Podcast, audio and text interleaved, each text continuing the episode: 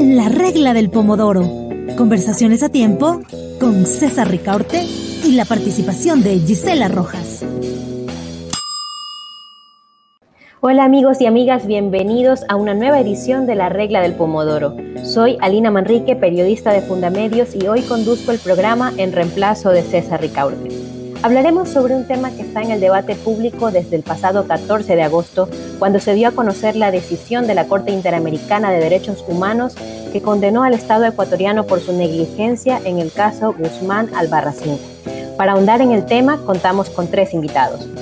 Damos la bienvenida a Consuelo Bowen Mansur, abogada feminista especialista en construcción de políticas públicas en derechos humanos y derechos de las mujeres. Actualmente es coordinadora del Grupo de Apoyo Legal CEPAM Guayaquil. Gracias por estar con nosotros, Consuelo. Gracias, buenas tardes a todas a quienes nos escuchan el día de hoy. También nos acompaña esta tarde Cecilia Chacón, secretaria de Derechos Humanos del Ecuador, ex viceprefecta de Tunguragua. Es académica y miembro de la Red de Investigadores y Docentes para la Cultura. Muchísimas gracias por estar con nosotros y bienvenida Cecilia. Y finalmente saludamos a Héctor Muñoz, un abogado que participó en la Comisión AMPETRA de la Asamblea Nacional responsable de analizar los casos de abuso sexual en el sistema educativo. Es asambleísta independiente por Pichincha y miembro de la Comisión de Justicia. Muchísimas gracias, Héctor, por estar con nosotros. Hola, Lina, muy buenas tardes con todos. El gusto es, enteramente mío. Ahora le doy paso a Gisela Rojas, quien nos ofrecerá un resumen sobre los hechos relevantes en la historia de Paola Guzmán Albarracín. Gracias, Alina, por acompañarnos en este episodio y a quienes nos siguen en la regla del Pomodoro. A principios de los, los 2000, Paola Guzmán Albarracín vivía en Guayaquil con su madre, hermana y abuela en el colegio, doctor Miguel Martínez Serrano tenía problemas con algunas notas y el vicerrector Bolívar Espín Zunita se valió de esto para abusar de ella sexualmente. Paola quedó embarazada y el abusador la obligó a abortar.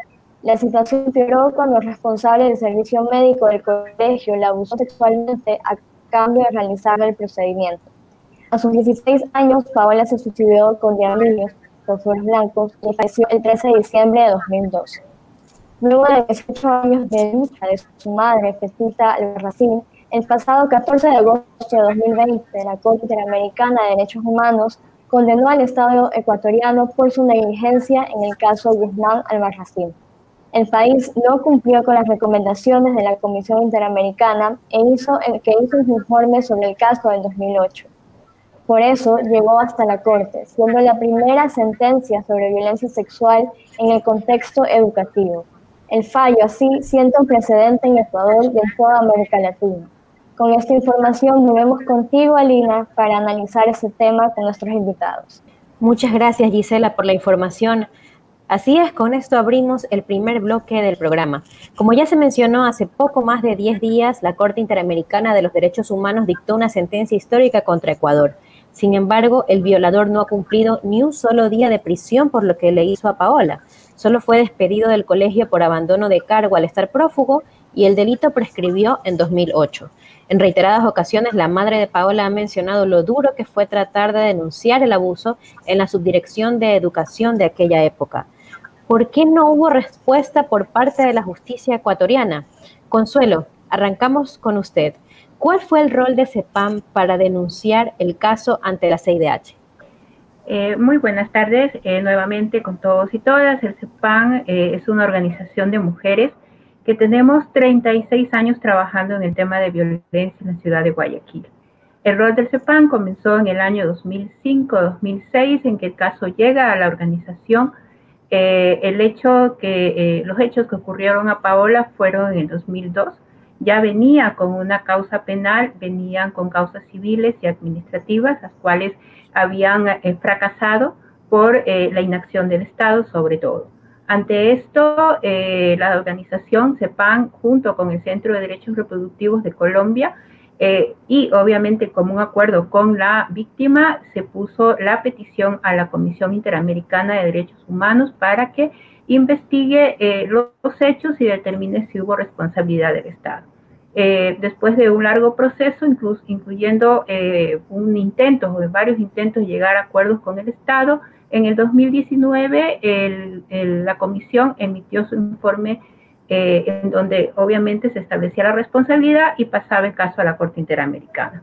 En el 2019, la Corte Interamericana conoce los hechos, admite y eh, todo el proceso hasta el 2020, hasta febrero de 2020, en que es audiencia, y eh, en donde obviamente el Estado y nosotras como representantes de eh, la víctima expusimos nuestros argumentos, nuestros alegatos y demostramos sobre todo a la Corte que evidentemente el Estado había sido responsable de varias violaciones a los derechos humanos en el caso de Paola.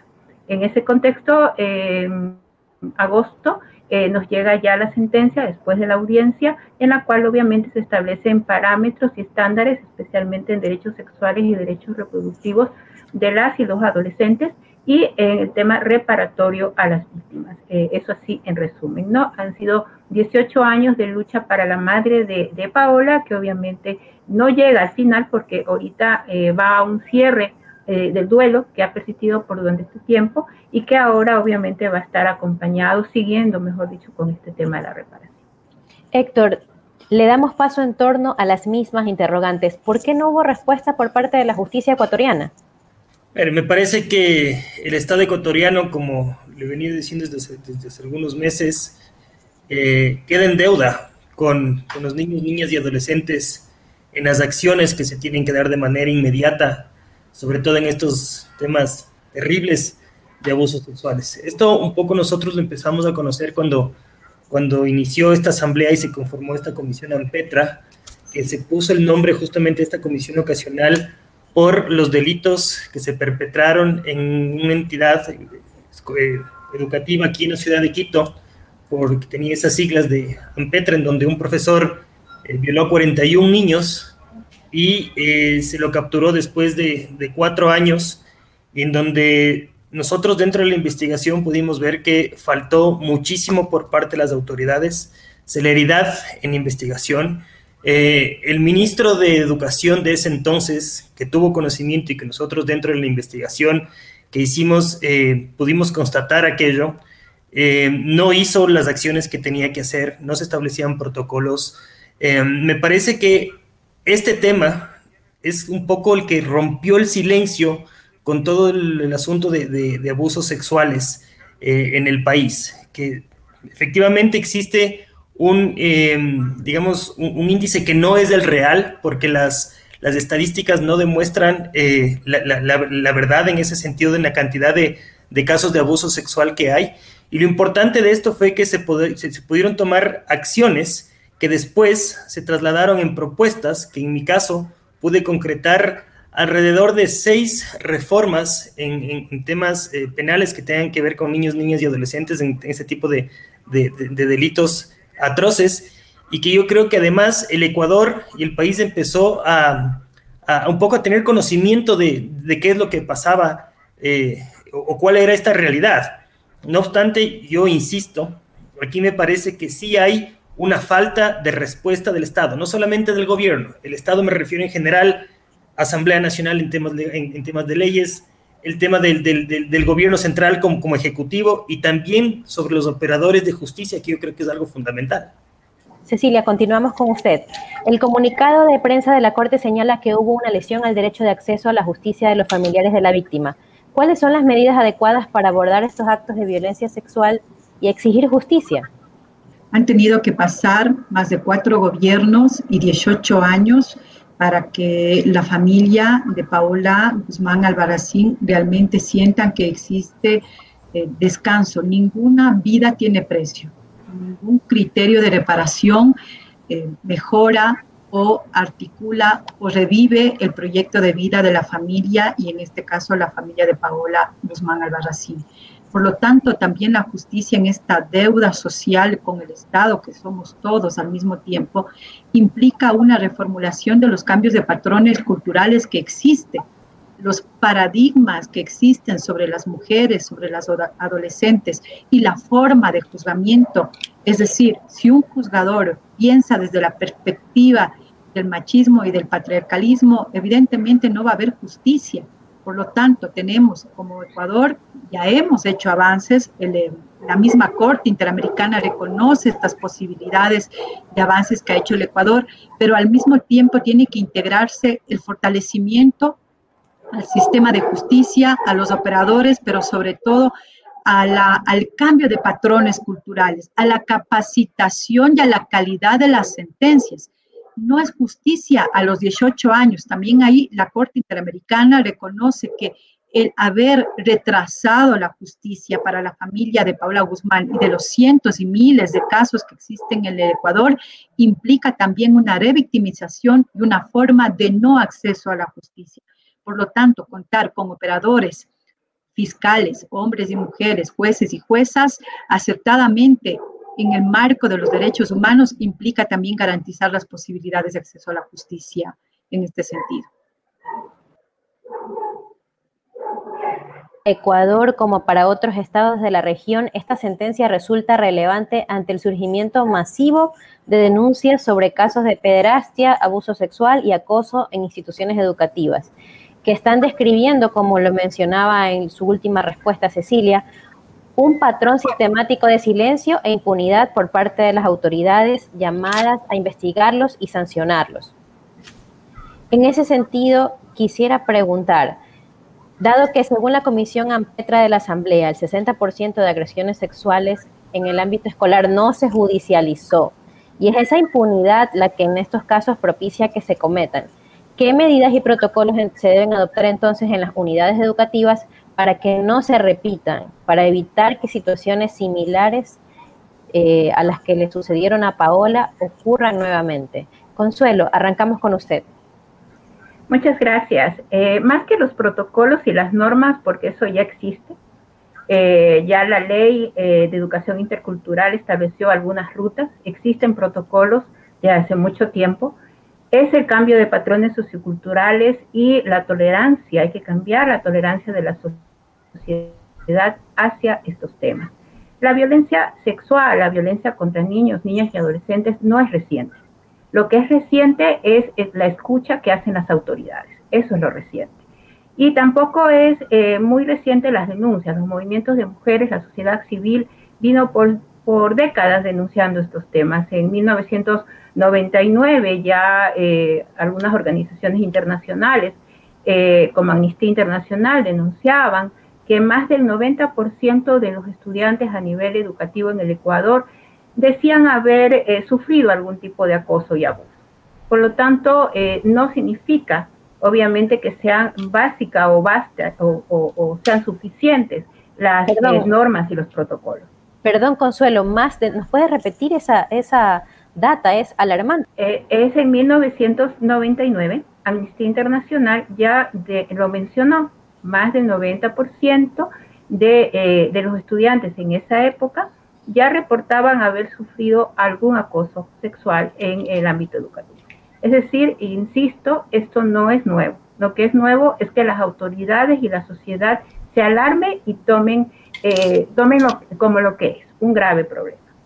Eh, siempre insistimos en el CEPAN que los derechos de las mujeres, los derechos de niños, niñas y adolescentes han sido por años la causa por la cual la sociedad civil se ha movilizado. Por fin, eh, a lo largo de un gran periodo, hemos obtenido algunas respuestas, sin duda. Sin embargo, estas no han sido suficientes porque la sociedad misma es la que tiene que cambiar.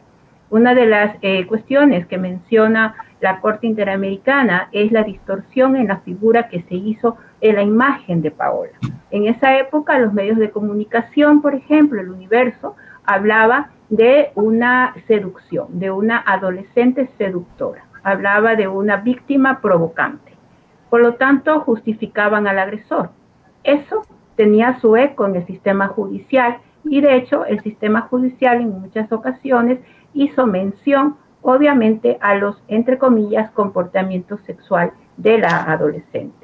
En otras palabras, se, se, encubría, había una complicidad, una tolerancia institucional y social frente a la violencia que vivía Paola. Por lo tanto, aunque, el, aunque el violador estaba en una posición de poder frente a ella, de todas maneras había esa, ese ámbito de, normalización y de impunidad frente al delito sexual. Así es. Eh, había una, una, absoluta tolerancia. Por eso es que al momento en que eh, Paola llega al colegio eh, con los síntomas del envenenamiento y la reciben en el, en, el área de medicina, la profesora la pone a rezar, se pone a rezar, según cuentan las propias compañeras, porque se supone que ella tenía que pedir perdón por sus conductas, por su conducta.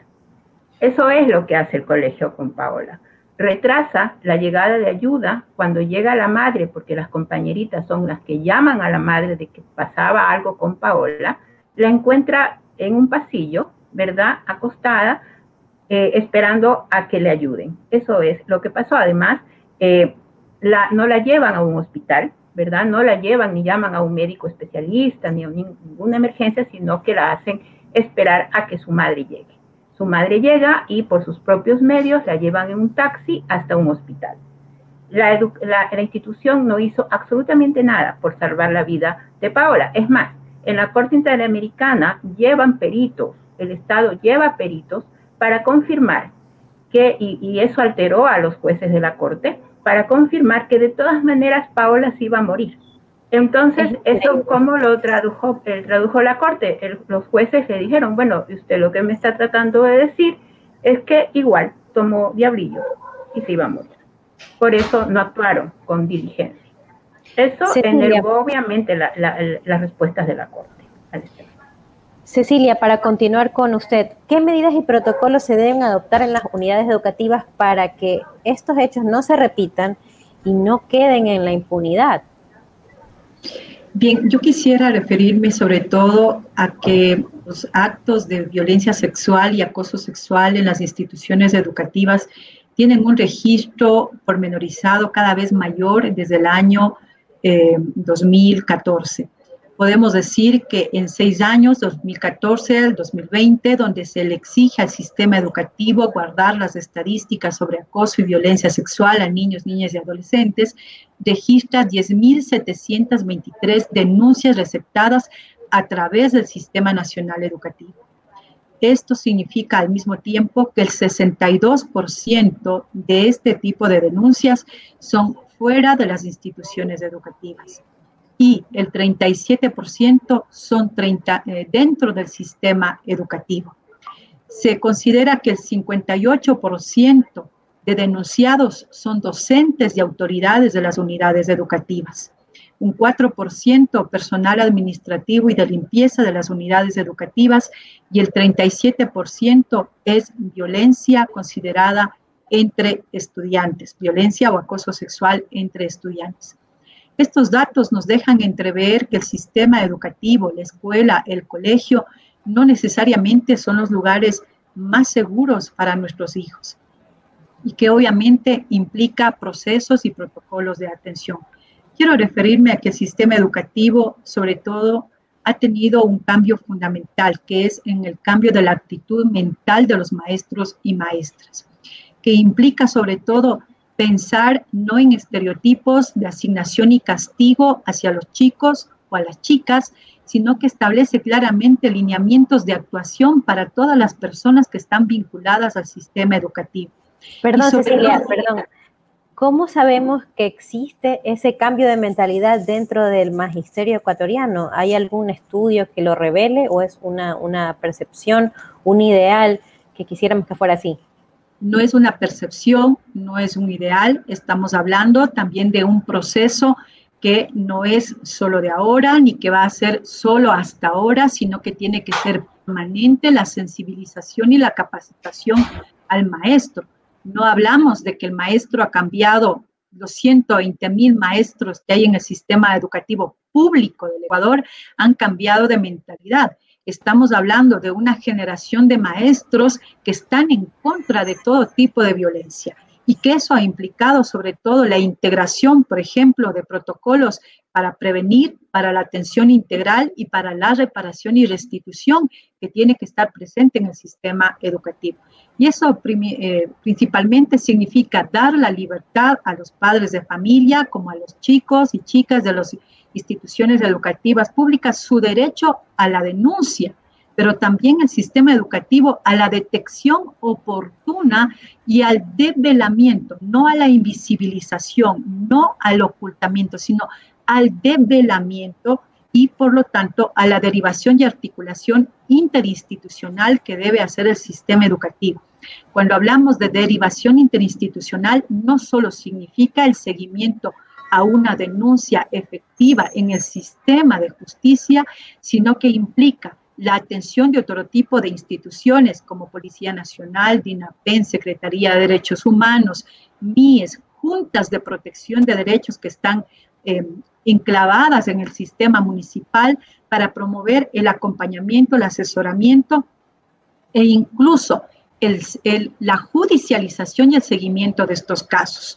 En, el, en lo que lleva el, el, gobierno del presidente Lenin Moreno, se han abierto procesos que estaban archivados en el sistema de justicia y que hoy tienen que seguir este ritmo normal de la investigación, del seguimiento y obviamente procuramos que se lleguen a sentencias efectivas. Y cuando digo sentencias efectivas es para castigar el delito y también al victimario. Entonces, hay procesos de ejecución y por supuesto también eso implica contar con una ruta educativa al interior y eso significa detección y que la autoridad educativa no puede decir me expuso por conocer, no conozco, no sabía, la autoridad está motivada, obligada a conocer y a levantar el procedimiento, a levantar el procedimiento que significa la denuncia en la fiscalía y la información al distrito y a las autoridades educativas.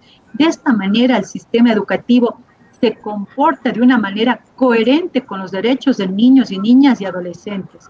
Y obviamente tiene que ser castigado todo aquello delito que va en contra de la integridad de los niños, niñas, adolescentes que hay en las unidades educativas. Tenemos un comentario de Diego Sánchez. Dice, es inaudito que autoridades de la institución educativa no hayan hecho nada por precautelar la salud. Quisiera darle paso a Héctor en torno a las mismas interrogantes. ¿Cuáles fueron los principales hallazgos encontrados en el informe AMPETRA de 2018 para combatir la violencia sexual contra niñas, niños y adolescentes en unidades educativas? Estamos hablando de apenas hace dos años y después de una larga lista de abusos y de impunidad. ¿Cuáles fueron los hallazgos del informe AMPETRA, Héctor? Sí, como le decía, yo creo que eh, el eje de la prevención siempre va a ser el control. A mí me parece que en estos casos puntuales, como dije inicialmente, me parece que falló bastante el, Estado en general. Eh, lo peor yo creo que podemos hacer como sociedad es quedarnos callados frente a este tipo de, temas. Y peor aún si es que es la autoridad la que socapa o intenta cubrir estos temas.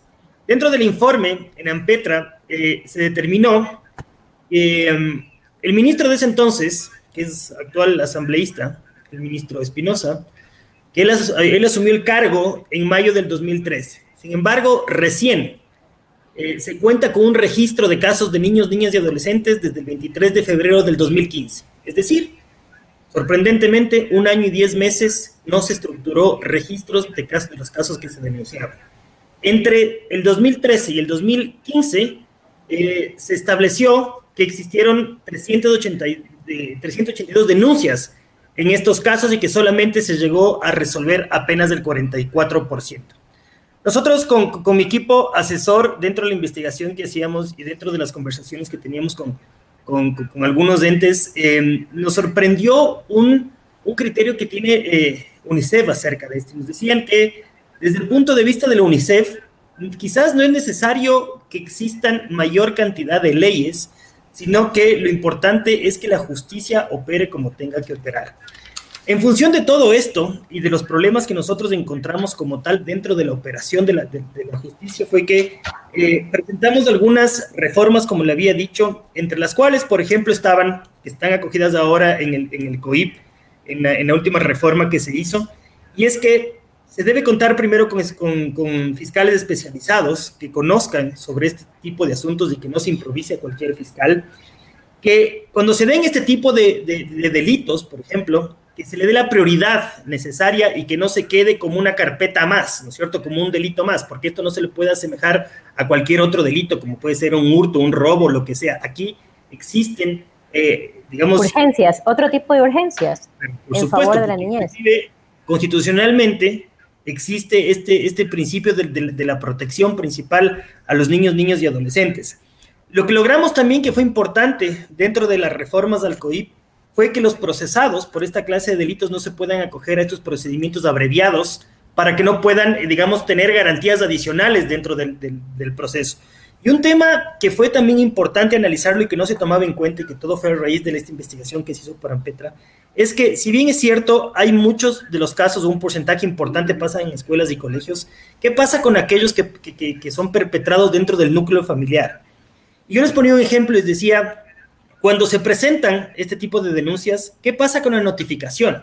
Digamos que si el agresor del niño o, del, el adolescente está dentro de su núcleo familiar, y puede ser en algunos casos el padre, el abuelo, el tío, el primo, etc.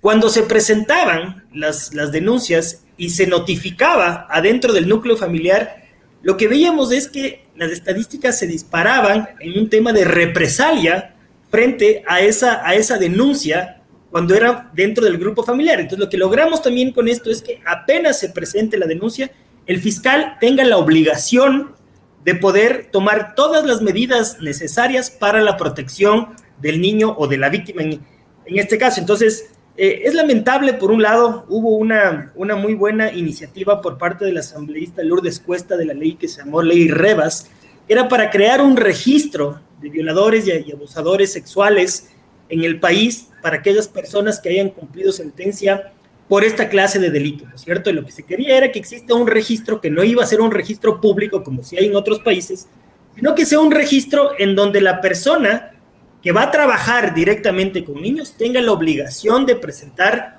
un, eh, digamos, un formulario o un, certificado de que no haya tenido este tipo eh, de, comportamientos, de, problemas, de problemas con la justicia.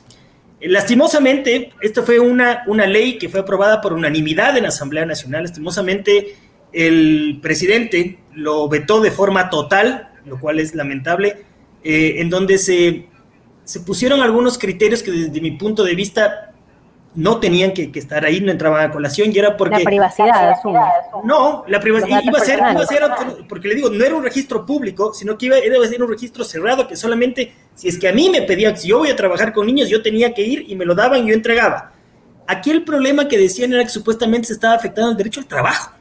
O sea, el bien jurídico protegido, si nosotros analizamos, del niño y del adolescente frente al derecho al trabajo no se le estaba prohibido, o sea, no, es que se le iba a prohibir trabajar en cualquier otro escenario. Lo único que se prohibía era que no podían trabajar directamente con niños de aquí.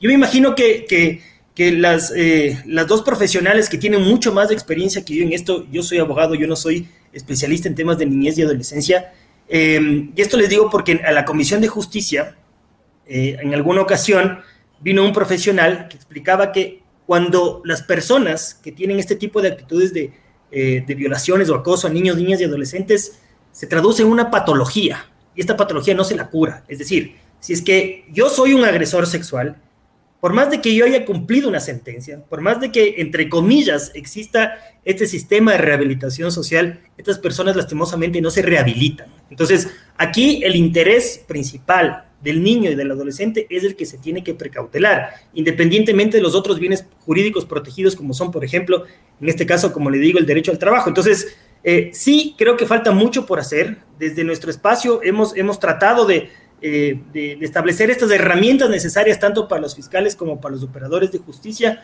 justamente para que se puedan activar en estos casos especiales.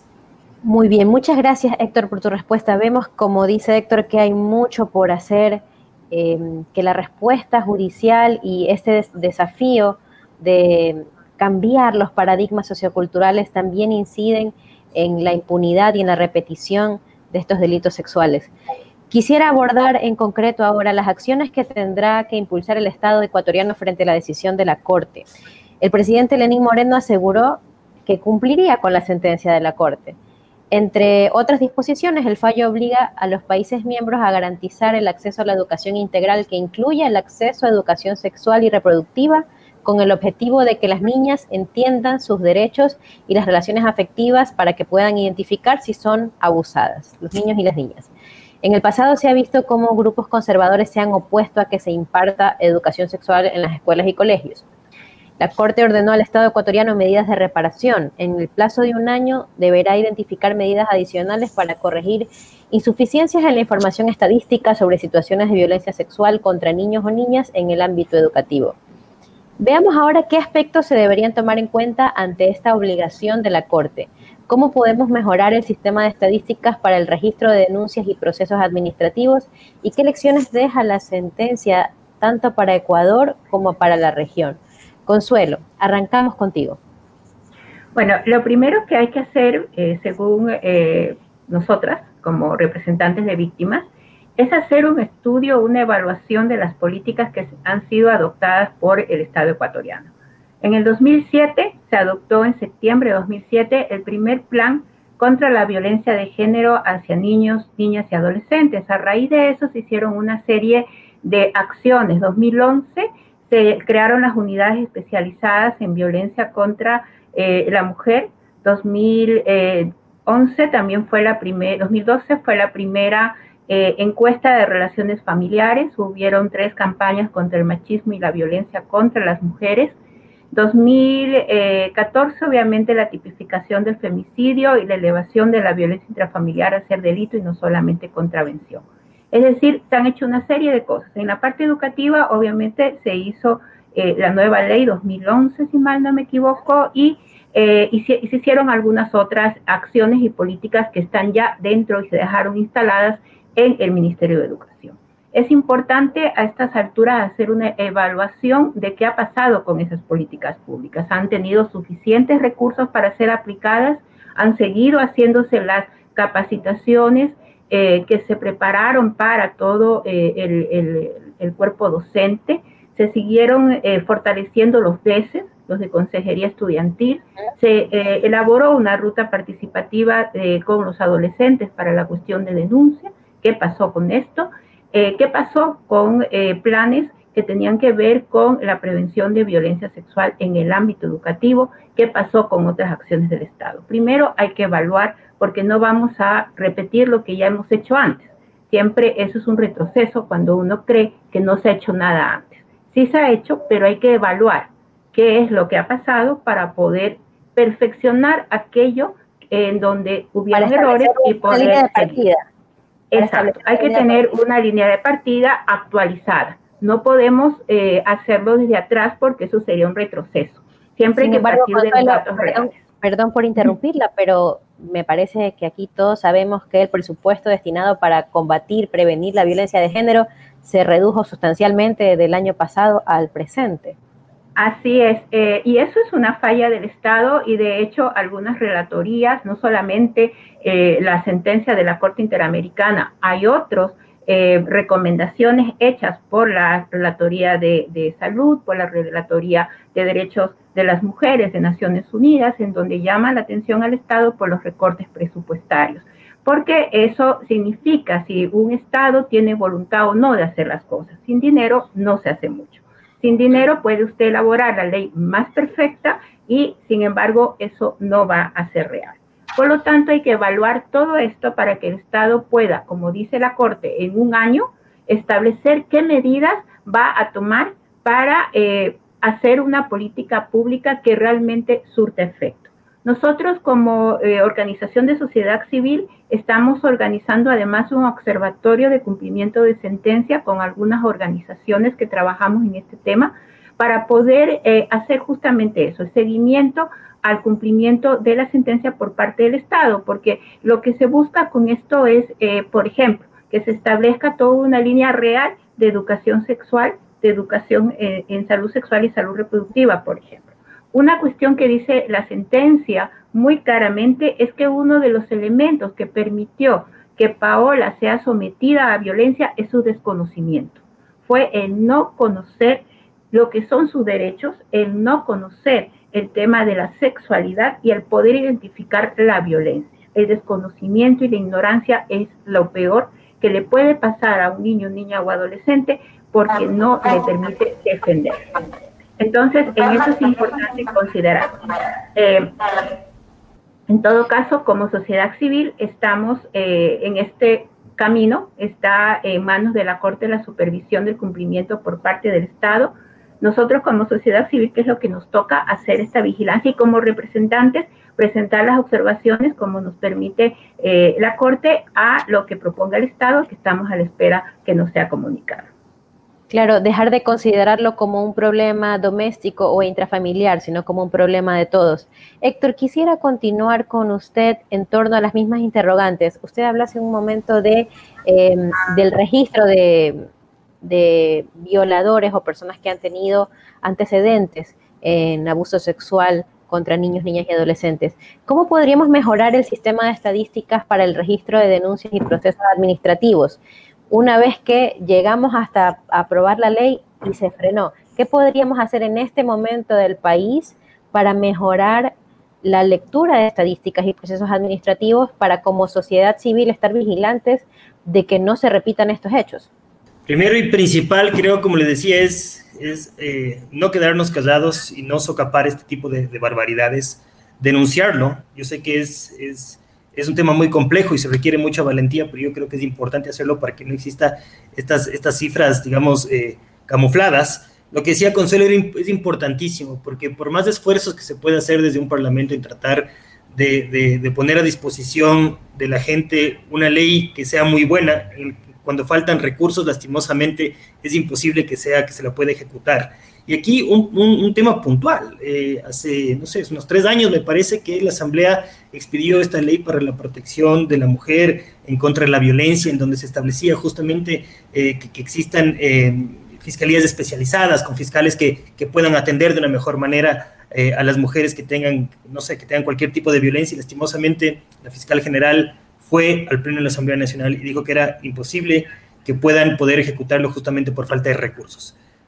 O sea, estamos, es, es, lamentable el pensar que por falta de recursos no se le puede proteger a la mujer. Entonces, yo creo que todo este tipo de cosas hay que, hay que analizar eh, a profundidad. Eh, vemos, por ejemplo, cosas que yo en, en, la legislatura, desde mi punto de vista, yo considero que son eh, totalmente ilógicas se sigue teniendo vigente, por ejemplo, una norma en el COIP que penaliza a una mujer que aborte cuando haya sido violada. O sea, a mí me parece que esto es una barbaridad. Más allá de todo el asunto, del, digamos, eh, de todo lo que tiene que pasar con la violación, además, si es que decide abortar, tiene que ir a la cárcel. O sea, ese es el discurso de fondo y lastimosamente existen normas en este país que todavía se mantienen desde ahí. Yo creo que eh, la construcción normativa en un país razonable tiene que estar alejado de todo lo que es posiciones eh, religiosas, dogmas, porque yo creo que si es que la única forma es hacer las cosas de manera responsable, eh, de una manera profesional y justamente poniéndonos en el zapato de las mujeres, sobre todo los hombres, ¿no es cierto? Y tener este tipo de barbaridades todavía le digo, a mí me, me, me, aterran que el país no haya podido dar un paso importante en ese sentido. Un tema fundamental sobre el tema de la ley Rebas, que, que, no fue, que no fue aprobada, como le decía, fue votada por unanimidad en Asamblea y lastimosamente el Ejecutivo lo, vetó de, de, forma total. Sin embargo, pudimos eh, incorporar en el COIP, en el, en el artículo 65, se hizo una reforma y se incluyó un segundo inciso dice que los juzgadores, además de las penas privativas eh, de libertad previstas en cada caso, eh, impondrán de manera obligatoria la inhabilitación para el ejercicio de la profesión, oficio o empleo a la persona que haya cometido algún delito contra la integridad sexual y reproductiva, en el caso en el que las víctimas sean niñas, niños y adolescentes por el mismo tiempo de la pena privativa de la libertad. ¿Qué quiere decir esto? Que si es que una persona cometió un delito de esta naturaleza, no podrá volver a trabajar. Nosotros proponíamos que no vuelva a trabajar nunca más con los niños, sin embargo, este, este, este segundo inciso se pudo incorporar, pese a que, le digo, lo otro fue, fue vetado, para que por lo menos en el mismo tiempo de la sentencia, es decir, si la sentencia es de seis años, que por lo menos en ese mismo tiempo, una vez que sale en libertad, no pueda volver a trabajar. Pero de nuevo, aquí yo creo que es importante analizar el tema patológico. Si es que se define con claridad que esto es un tema eh, médico, es un tema patológico, Efectivamente, estas personas nunca se van a curar por más sentencia que hayan estado y por más tiempo que hayan estado en la cárcel y pueden volver eh, a cometer porque son potenciales eh, violadores o acosadores de niños, niñas y adolescentes. Entonces yo creo que eso hay que estar, hay que estar muy atento. Cecilia, continuamos con usted. ¿Qué lecciones le, nos deja la sentencia para Ecuador y para la región? Bueno, en primer lugar, el Ecuador y en este caso el gobierno ecuatoriano del presidente Lenín Moreno es un gobierno que está totalmente comprometido con el sistema interamericano de derechos humanos y mucho más con las decisiones de la Corte Interamericana. Insisto, después de 18 años y cuatro gobiernos, el presidente Moreno le ha dicho sí al cumplimiento de la sentencia, sí a las decisiones que el Ecuador debe cumplir en los distintos niveles, como por ejemplo el poder del sistema judicial tiene que ir avanzando hacia arriba en la progresividad de los derechos y sobre todo en la garantía de los derechos de niños, niñas y adolescentes. Igualmente las instituciones que tienen que ver con el sistema articulado del, Ejecutivo, como el sistema de educación, el sistema de salud, los servicios de protección integral de derechos, las juntas de protección que están acicaladas dentro de, las municipalidades. Somos instituciones que debemos ir perfeccionando y mejorando el sistema de protección de derechos. El eh, Ministerio de Educación ha hecho un importante aporte, sobre todo con la resolución que me permito brevemente recordar, realizada el 10 de enero del 2020, una resolución que marca sobre todo un hito con la guía de actuación de los miembros de la institución educativa, de las unidades educativas del sistema público del Ecuador, a fin de levantar inmediatamente sumarios administrativos donde se protege los derechos de niños, niñas y evita la revictimización. Incluye el enfoque de género y da especial valor probatorio a la versión de la víctima. Miren, esto no había antes. Dar sobre todo el valor probatorio a la versión de la víctima, es decir, si hay un niño, una niña que habla, no se le puede decir que se está inventando, que es una mentira. Todo lo que dice un niño o una niña es parte del vínculo, del hecho probatorio de lo que le pasa en su círculo familiar, como también dentro de la institución educativa, y garantiza el debido proceso. Esto es un mito fundamental porque nos permite sobre todo develar que no va a haber estas complicidades, estas connivencias dentro del sistema educativo, sino que obviamente vayamos garantizando este esfuerzo fundamental de ir mirando la garantía de los derechos de niños y niñas. La Corte Interamericana hace una referencia importante, sobre todo al Estado ecuatoriano, de reconocer que ha tenido adelantos, cambios estructurales, normativos, pero que al final también tiene que corregir y subsanar las insuficiencias identificadas. Lo leo tal cual lo dice la Corte Interamericana. ¿Por qué? Porque es importante también ir avanzando a la capacitación y al mejoramiento de la profesionalización de los DESES, que son los psicólogos tanto clínicos, educativos, que están al interior de las instituciones educativas, como ir incidiendo no solo en la educación sexual de, de los chicos, de las chicas, de las instituciones educativas, sino también en el cambio de patrones culturales y de la mentalidad de maestros y maestras que castigan moralmente a los chicos y a las chicas por las decisiones en sus derechos sexuales y reproductivos. Entonces, no solo hay que hacer eh, normas, procesos de capacitación para entender que cómo cómo se maneja la mentalidad de los jóvenes, de los niños, de las niñas, sino que hay que devolverle al maestro esta cuota que debe tener de nuevas competencias de la sensibilización del enfoque de género, en la capacidad de entender las demandas de niños, de niñas y adolescentes y al mismo tiempo de reconocer que los maestros también deben estar en plena intención de construcción de su vida, de su proyecto de vida y de su cambio de mentalidad. El Estado, las instituciones, no solo la educativa, todas las instituciones del Estado deben ir caminando de la mano de las demandas y de las necesidades de la sociedad civil. Y sobre todo de aquellos que no pueden defenderse por sí solos, como son los niños, las niñas, los adolescentes, las personas con capacidades diferentes, las personas que están en movilidad humana, es decir, el Estado vela por todos aquellos que esta voz está prohibida en el sistema de los adultos y que obviamente hay que responsabilizarlos. Entonces, todo nuestro compromiso, sobre todo para que esta sentencia se cumpla en el menor tiempo posible. La sentencia nos da el plazo de un año, de seis meses y otros temas que los podemos hacer inmediatamente. Aspiramos que en el caso del gobierno ecuatoriano lo vayamos haciendo todas aquellas medidas que tengan el compromiso inmediato, las queremos hacer de forma rápida, consecuente, respetuosa y responsable con la familia de Paola Guzmán Albarracín, con su madre, con su hermana, con la sociedad entera. Hay que promover que las políticas públicas vayan concretándose, vayan mejorando, pero sobre todo que consoliden la afinidad de los derechos y las garantías.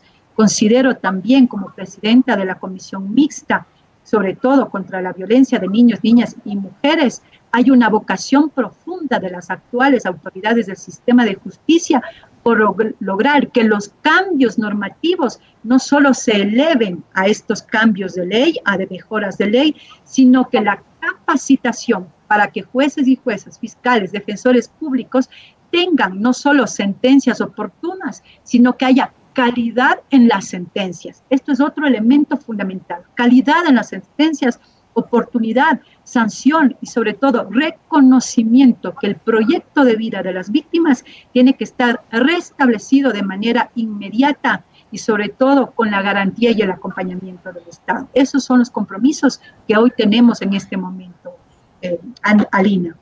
Muchas gracias, Cecilia. Ahora le doy paso a mi compañera Gisela con datos de una encuesta que hicimos especialmente para este tema. Muchas gracias, Alina. Muy, muy interesantes las intervenciones de nuestros invitados. Como saben, además de los comentarios que tenemos en redes sociales, hicimos una encuesta para ver si la audiencia conoce el caso de Paola Guzmán Albarracín. El 71% de los encuestados respondió que sí conoce la historia de Paola frente a un 29% que respondió que no. Cabe destacar que esta encuesta no es representativa, pero sirve para hacer, hacerse una idea de cómo la ciudadanía percibe el tema. Y bueno, regreso contigo, Lina, para empezar el cuarto bloque y la conclusión. Muchas gracias, Gisela. En este último bloque, de acuerdo a los resultados de la encuesta, nos valdremos de un cronómetro para obtener respuestas concretas. Les daremos a cada uno tres minutos para desarrollar las tres ideas clave sobre el caso Paola Guzmán y la violencia sexual en los colegios ecuatorianos. Empezamos con usted, Consuelo. Tres puntos.